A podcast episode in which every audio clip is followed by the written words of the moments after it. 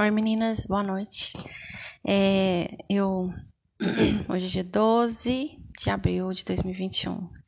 Um ano bem marcante para todo mundo, né? Mas, é, tirando isso, eu resolvi fazer um estudo também sobre ego. E eu peguei um livro do meu marido que chama Ego Transformado, de Timothy Keller. Timothy Keller.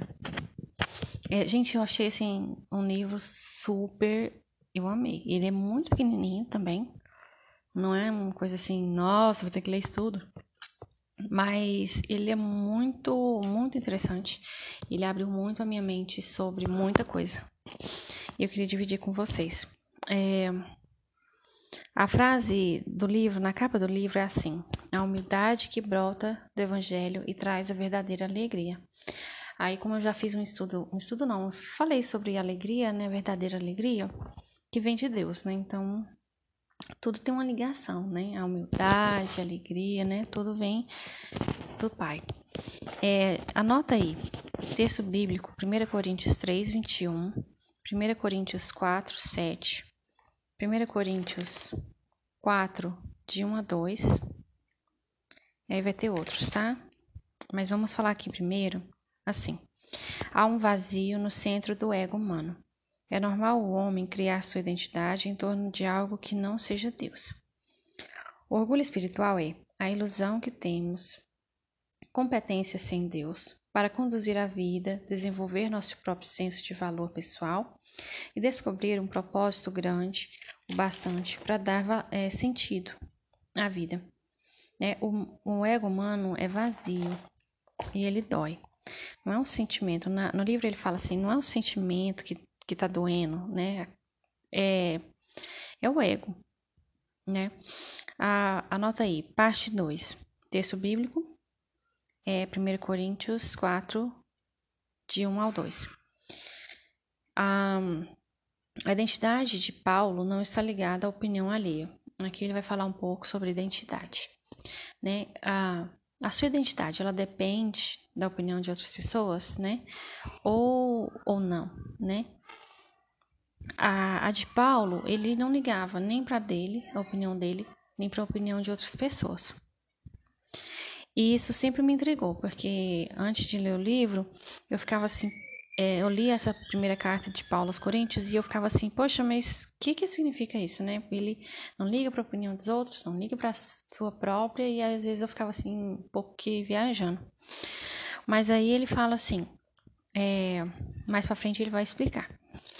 Ah, e com certeza, né, eu preciso melhorar, né? Você precisa melhorar.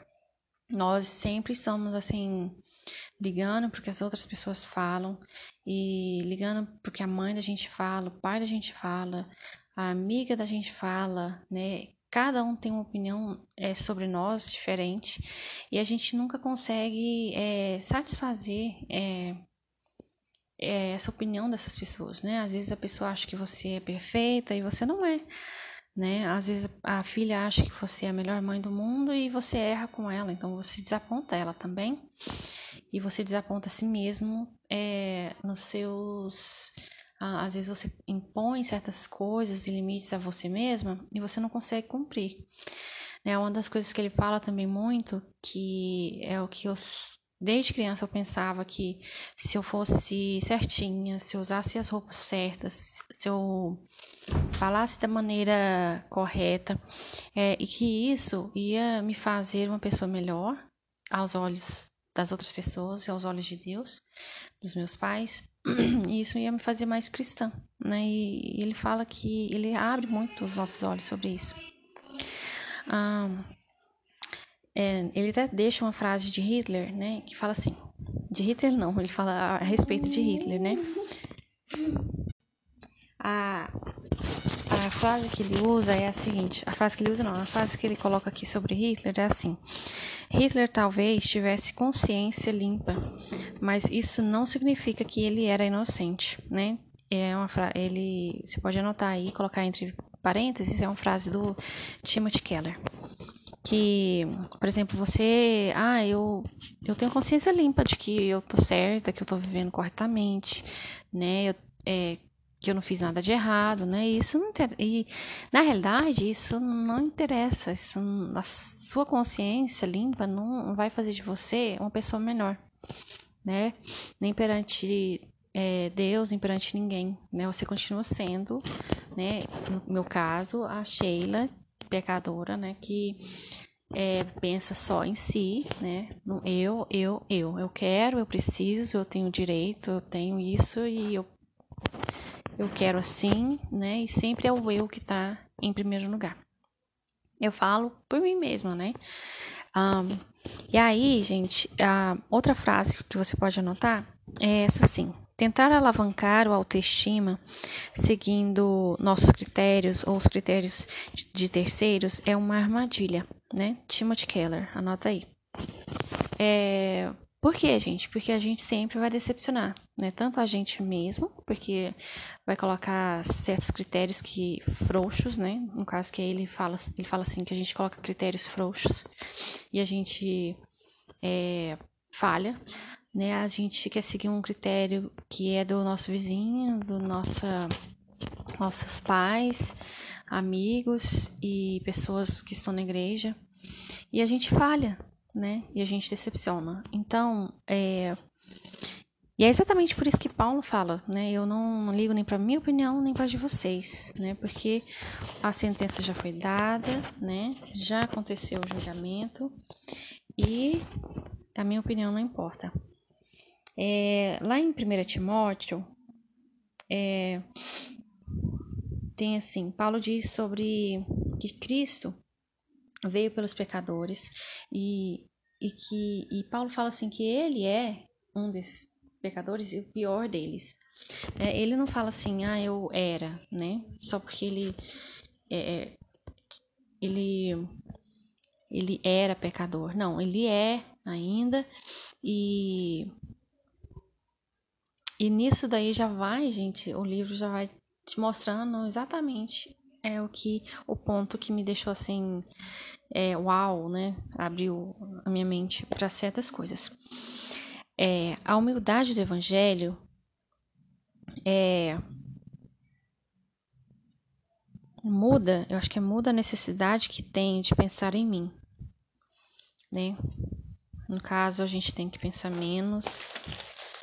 A gente não tem que pensar menos na gente. A gente apenas não tem que ficar pensando na gente. Né? Nós não somos o centro da atenção, nós não somos.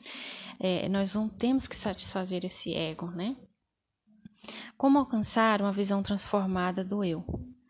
Anota aí. A opinião de Deus é a única que interessa. Né? Anota o texto, por favor.